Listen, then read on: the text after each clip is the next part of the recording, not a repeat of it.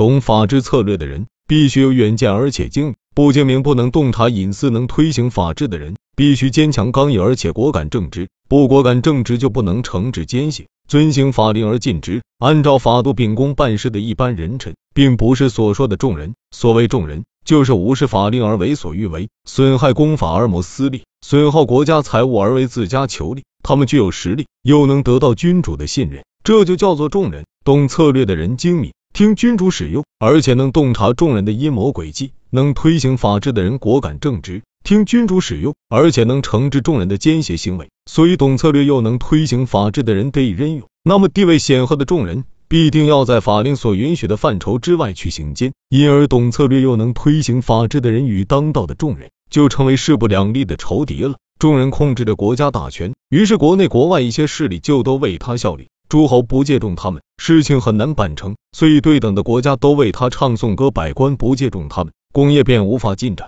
所以群臣都为他们尽力尽事，不借重他们，就无法接近君主；所以左右都为他们隐瞒罪过，有学知识不借重他们，就俸禄微薄而礼遇低下；所以有学知识也为他们吹嘘，这就叫做四柱。而四柱就是为奸臣粉饰门面的帮手。众人不忠于君，而更不可能推荐自己的仇人，既不可能推荐推行法治的人，君主也不能越过四柱而查明他的大臣，所以君主就越来越受蒙蔽，而众人的权势也就越来越重。凡是当到众人对于君主很少不是受信任喜爱的人，而且又是君主的宠幸之故，就如果说他那迎合君主的心意和君主同好本来就是他得以受重用的手段。官爵贵重，党羽又多，而且整个国家都为他唱颂歌。那么刑法而又策略的人，想要得到君主的任用就很难。他们没有君主的心爱，因而得不到宠幸；他们没有亲近故旧的恩泽，而且要用推行法治的语言来扭转君主偏听偏信的邪僻之心，这就和君主的心意完全相反了。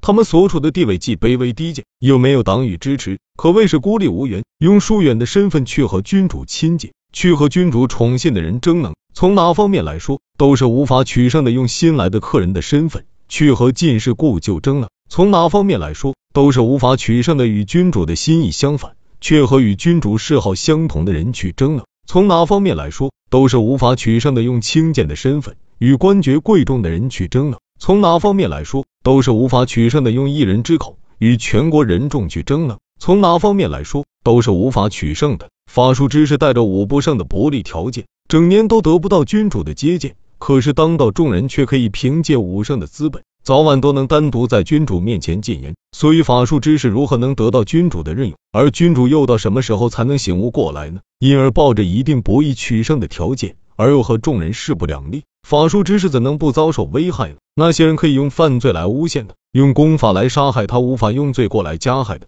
就派刺客去暗杀。这就是因为懂法术的人违反君主的心意。不是被官吏诛戮，就一定会死在刺客之手。相互勾结以蒙蔽君主、弯曲事实以利己的人，一定会受到众人的信任。所以，对可以用乐劳做借口的，就封官拜爵，使他们显贵；对可以借助名声的，就利用其他诸侯国的势力，使他们居于重要地位。因此，蒙蔽君主而能奔走私门的人，一是不显达于官职爵位，就一定会依托诸侯国的权势而达到目的。如今君主不去实际考核，就执行杀戮。不等建立功业就授予爵禄，因此能行法术之士怎么能冒死的威胁而去进献他们的主张呢？奸邪之臣怎么能在得利之时而自求隐退？所以君主的地位越下降，豪门贵族的地位就越升高。越国虽说是国富兵强，中原各国诸侯都知道对自己无益，却说这不是我们所能控制的了的。如今具有国家的，虽说的广人众，然而君主受到蒙蔽，大臣专权，这个国家就和远离中原无法控制的越国是一样的。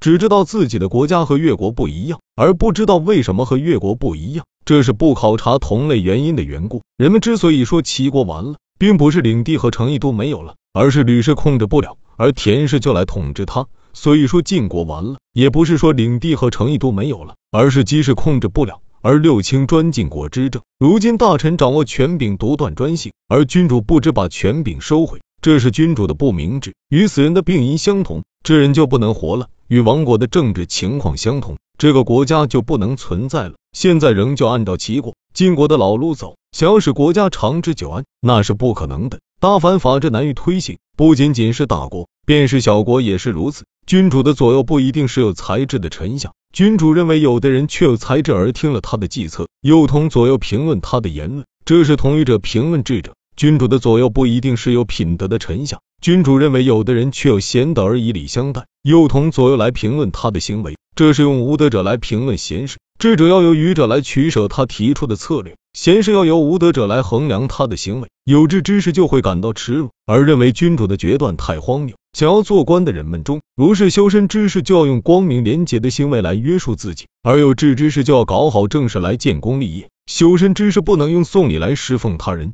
他要坚守光明廉洁，更不能违反法令去办事。而修身之士、有志之士不去侍奉君主的左右，也不会理睬私人的请托。君主的左右进士。他们的品行并不像伯夷那样清高，要求得不到，财宝上不来，兢兢业业奉公守法的功劳就会被淹没，而诋毁和诽谤随之而来。治理政务的功劳被君主的进士所制约，光明廉洁的行为取决于毁誉，于是品德高尚、才智精明的官吏被辞退，君主的圣名就被堵塞了。不用功劳来评定人的才智和德行，不经核实验证就去判断一个人的罪过。只听信左右进士的话，无能之士就可以挤进朝廷，而愚拙污秽之人就可以取得官职。大国的祸患在于大臣的权柄太重，小国的祸患在于左右进士过于受宠信，这是各国君主共同存在的祸患。况且人臣有大罪，人主有大错，人臣与君主的利益是根本不同的。怎样才能证明这一点呢？可以说，君主的利益在于给有才干的授予官职，人臣的利益在于没有才干而能得到委任。君主的利益。在于有功的授予爵位俸禄，人臣的利益在于无功而得到富贵；君主的利益在于任用豪杰而发挥他们的才智，人臣的利益在于勾结党徒而谋取私利。因此，国家领土日益削减而私家日富，君主地位日卑而大臣权势日重。所以，君主失掉威势，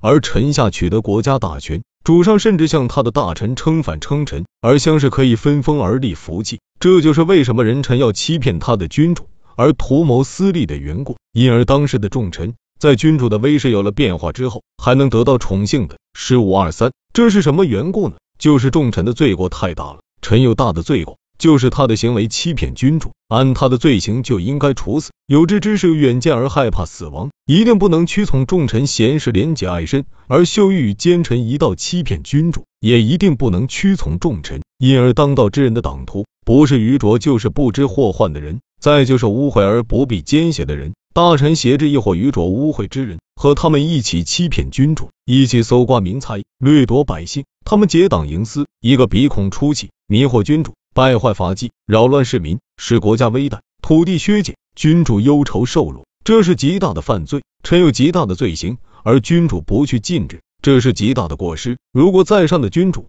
有了极大的过失，在下的人臣有了极大的罪行，想求得这个国家不灭亡，这是不可能的。